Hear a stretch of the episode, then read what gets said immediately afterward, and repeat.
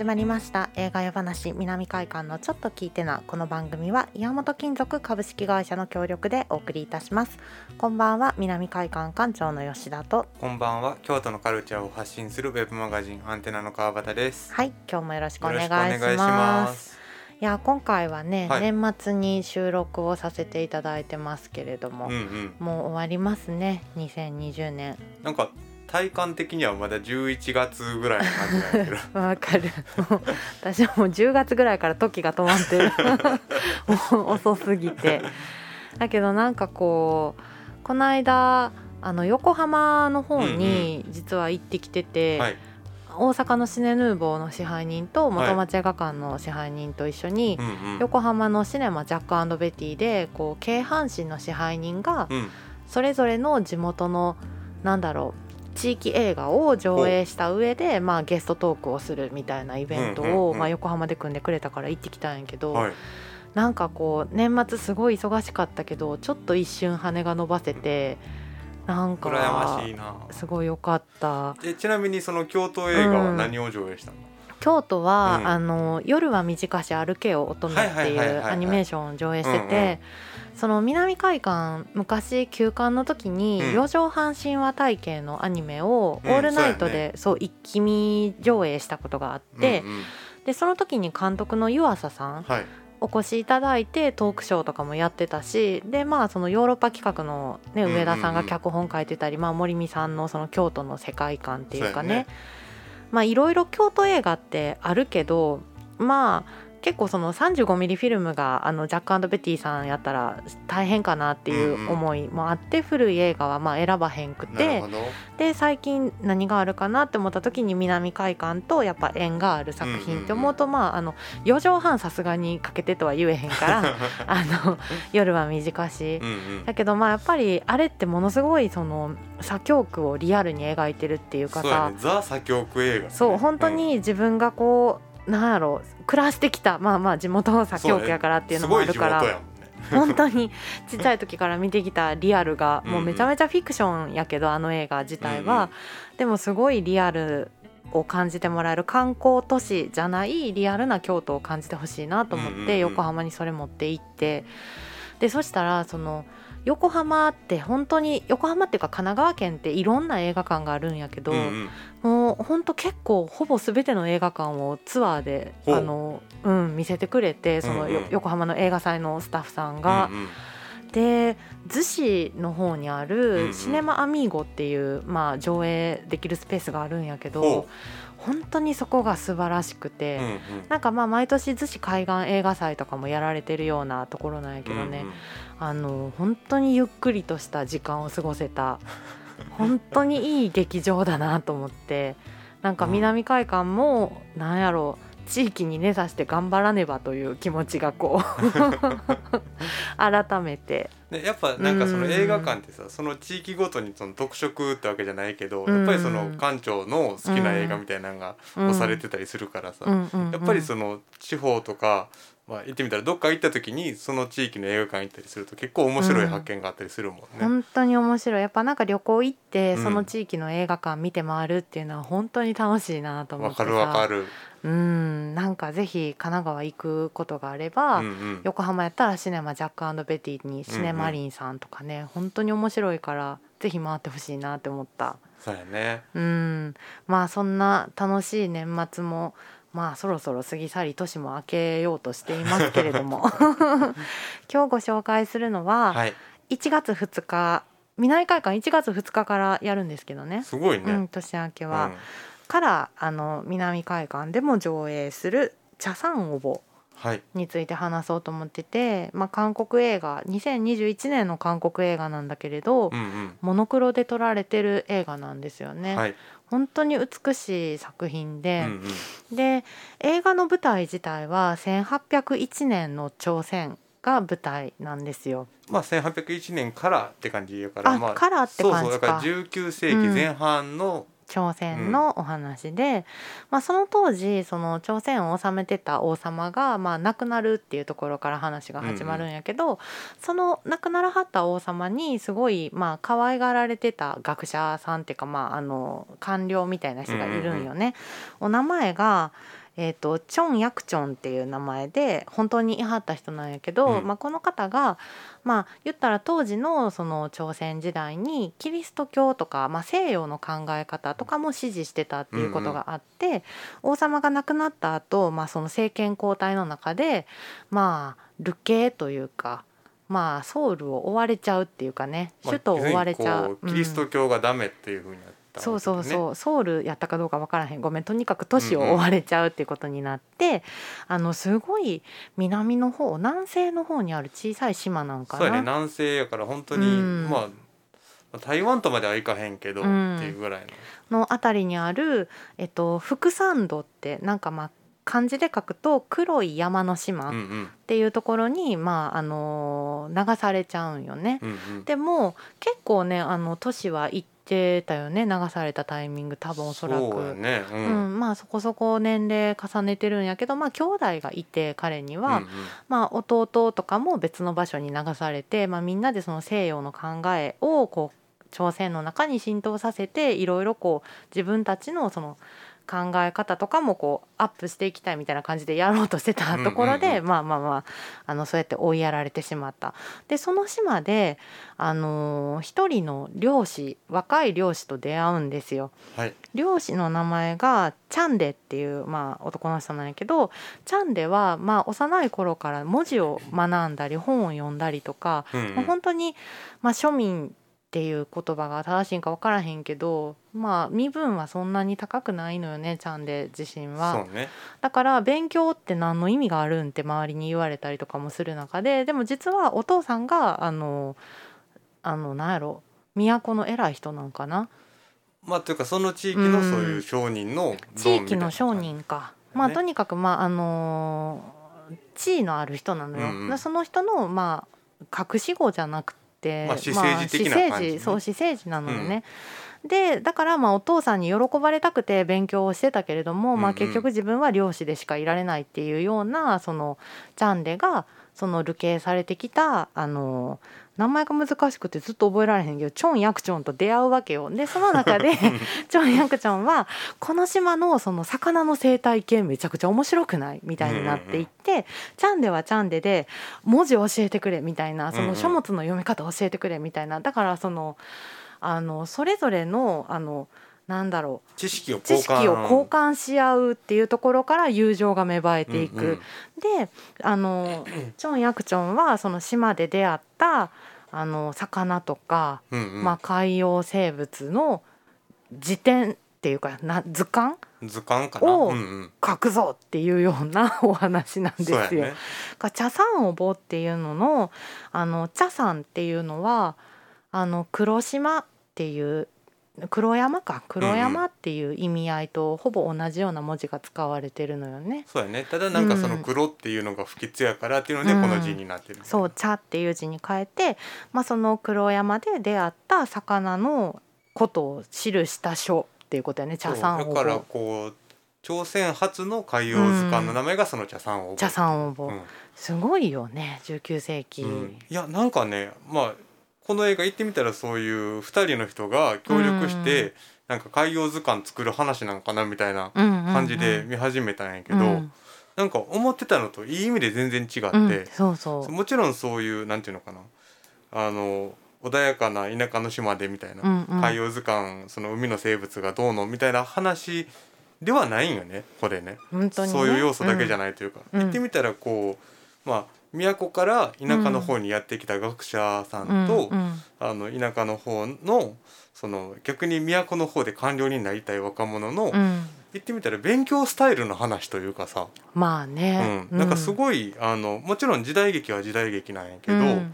あの勉強するって何っていうテーマの映画なんじゃないかなって自分はうん思って、知識って何に対して必要なんみたいなね。うん。だからあのなんていうのかなその学者さんの方は、こうん。う言ってみたら学問を極めたいっていうタイプの人でさ、うんうんこう言ってみたら積極的にこれ何って聞いて回るみたいな。そうやね。この魚なんていう魚なみたいなね。うんうん。で逆にその若者の方はうん勉強というか、本当にこういろいろ知識を詰め込んで、うん。それを武器にこうのし上がりたいんやみたいなうん。感じでさ、うん。すごいなんていうの今の韓国まあ日本もそうやけど、言っうんてみたら受験スタイルの詰め込み式の勉強だけが勉強じゃないでしょみたいな話に自分は思えて、うんうんうんなんかすごい良かったね本当に。うんうんなんか本当に今にも通じる話やそうそうそうすごい現代的、うん、でなんかこうチラシとかを見てると、うんモノクロームですごくこうなんかなんだろうな。まあ確かに登場人物たちは笑顔なんやけど、うんうん。結構なんか重い話なのかなって私は感じ取ってたのよこのビジュアルから。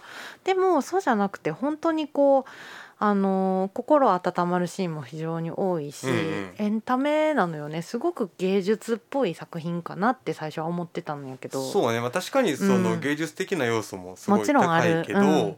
なんかそれ以上にこうユーモラスであったりいろいろこう観客を楽しませようというかさ。そうめちゃくちゃ見やすい作品で,、感じ取って帰ってもらえるんじゃないかなっていうか、まあ、当時その日本はもう江戸時代末期で、まあ、銃使ってたりとうんうん。か、まあ、鎖国しつつも西洋のねあの学びっていうのはあの出島とか経由でね。そうそう入り込んでて、まあ、どんどんこうなんか朝鮮の中と全然違うじゃないかみたいなこととかも学者さんが言ってて、うんうんうん。だから朝鮮もそのえっと、儒教とかそういうのにも加えて西洋の考えを入れていかなあかんねやみたいなことを言うんやけど、あのその島にいる漁師の若者はそんなこと言うなんて幻滅ですみたいな。うんうんうんうん。そう。なんか朝鮮でずっと培われてきたその祖先を大事にするっていう考えだけが学問だみたいなうんうんうん。ところからその対話を通して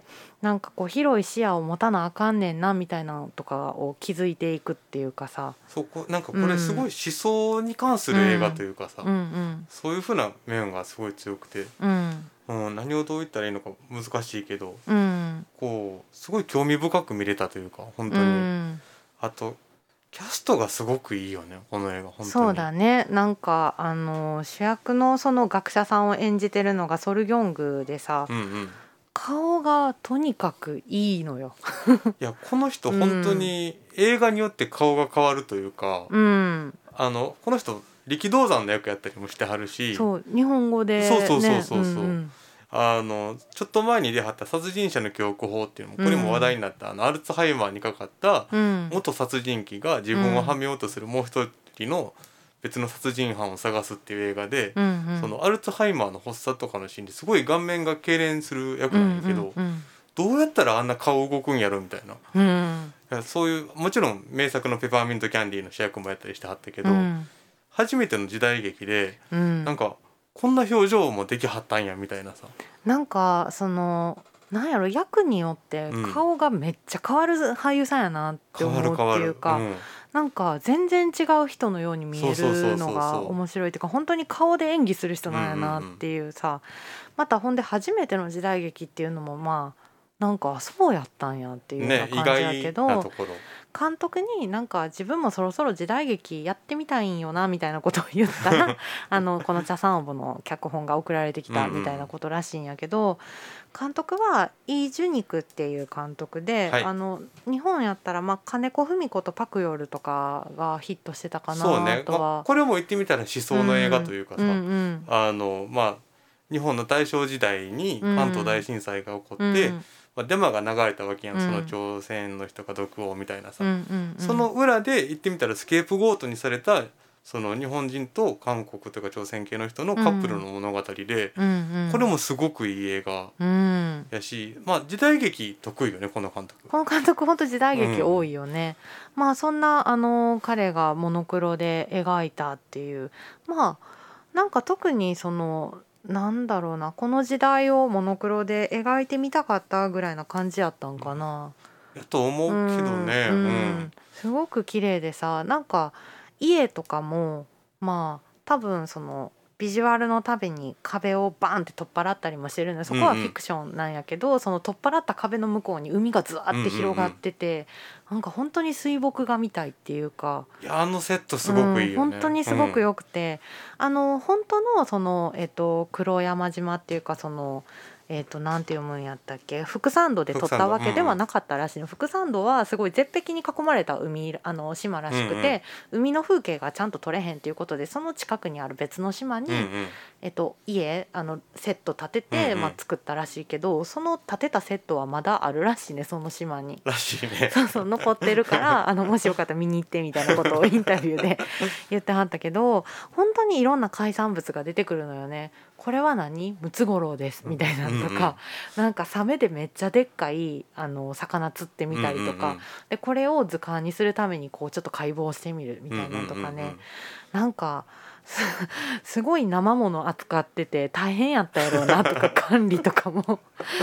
思うけど、いやでもなんかこの映画見て思ったのが、うんとかまあこの映画だけじゃないけど、うん。いろんな映画見て思うのが、うん、全然自分って知らんねんな物事みたいな。いや思本っちゃう当ねに知らんかったね。こういうその初めてのその、うん、海洋図鑑みたいなこととかもそう。やし。なんやったらその、うん、韓国も、うん。その言ってみたらキリスト教禁止されてたんやみたいなそのレベルからもよく分かってなかった分かってなかった。まあもちろんそういったことはあるんやろうけど、うん。今結構韓国の方でもキリスト教の方多そういイメージがあったから、あそっかこういう感じでもうほんま島流しにされるぐらいの時代もまあもちろんあったわけかっていうね。そう。うん。だからなんかこう言ってみたら中国とその朝鮮半島って地続きやからやっぱりすごいその儒教というか中国のうん。漢文のぶなんか文化って日本よりもなんやったら強いというかさ、そういう要素がすごいあったんやなみたいな、うん。その当時のこともやっぱりよくわかるというか、うんうん。本当に興味深い映画でこれ、うん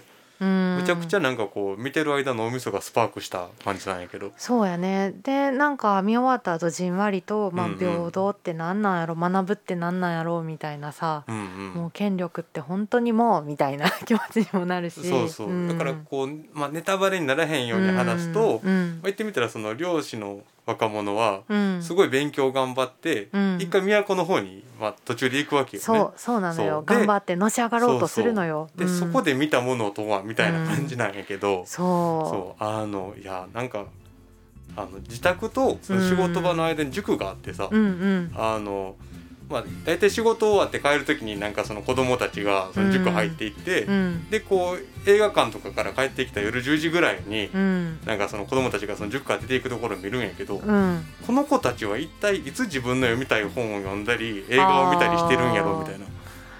そうやんな。そうやって自分のその好きなことをあのするっていうのも学びやけど結局詰め込み型の学習やからそう。ねいや今うん。そのなんか詰め込んで受験でいい点取れればいいみたいな世界になってるやん。なんか日本も韓国も、うんうん。なんか勉強ってそれだけじゃないでしょってなんかこううん。映画ばっかり見て育った自分は思うんやけどみたいな。うん。中間地点をぜひ狙っていただいて、そう。いや別に映画いっぱい見ろって話じゃなくてさ、うんこう例えば海行って魚のことをいっぱい知るみたいなのもやっぱ勉強の一つなわけで、うん勉強やしね体験そうそうそうそう。なんか本当にいい映画見たなって本当にいい映画やった、これが。なんかまあ結構見逃してる方も多いんじゃないかなとは思うので、一応ね11月に公開してた作品なんだけれど、ね。南海館でも1月2日からロードショーをしますので、見てほしいなって。その学者さんがさ島に流されてきた時に、はいはい。その島民の人がすごい親切にしてくれるのよね。うん、いやなんかさ、うん。あの他のキャストそのメインじゃないうん。島の人たちとかもさ、うん。もうすごくいい顔が集まってるというか。そうなんかやっぱ一見島流し映画って聞くと悲惨なことが起きそうなんやけど あったかいんよね。そうそうそう。なんかみんなでこう助け合って生きていったらいいやんっていうさ、んんん。でなんか「パラサイト」とかにも出てた本当に顔のいい女優さんがね出てくるので、その人もぜひ要チェックっていう感じで。焼肉ドラゴンも出てたな。あそうやね。うん、いいお母さんなのそう本当になんか、うん。なんていうんやろ。こうよそんで頑張ってこう素朴に生きてきた人たちみたいなそういううん。なんか、綺麗な俳優さんになんかちょっと汚れつけましたみたいな感じじゃないことじゃないよね。本当にそこでですら暮らせたのかなっていうようなあのぜひお正月から見ていただきたい一本茶さん応募1月2日からです。まあぜひ映画始めしてもらえたらなと、はい思います。じゃあ2022年もよろしくお願いします、はいよろしくお願いします。ということでこの番組は岩本金属株式会社の協力でお送りいたしました。またお会いしましょう。ありがとうございます。ありがとうございます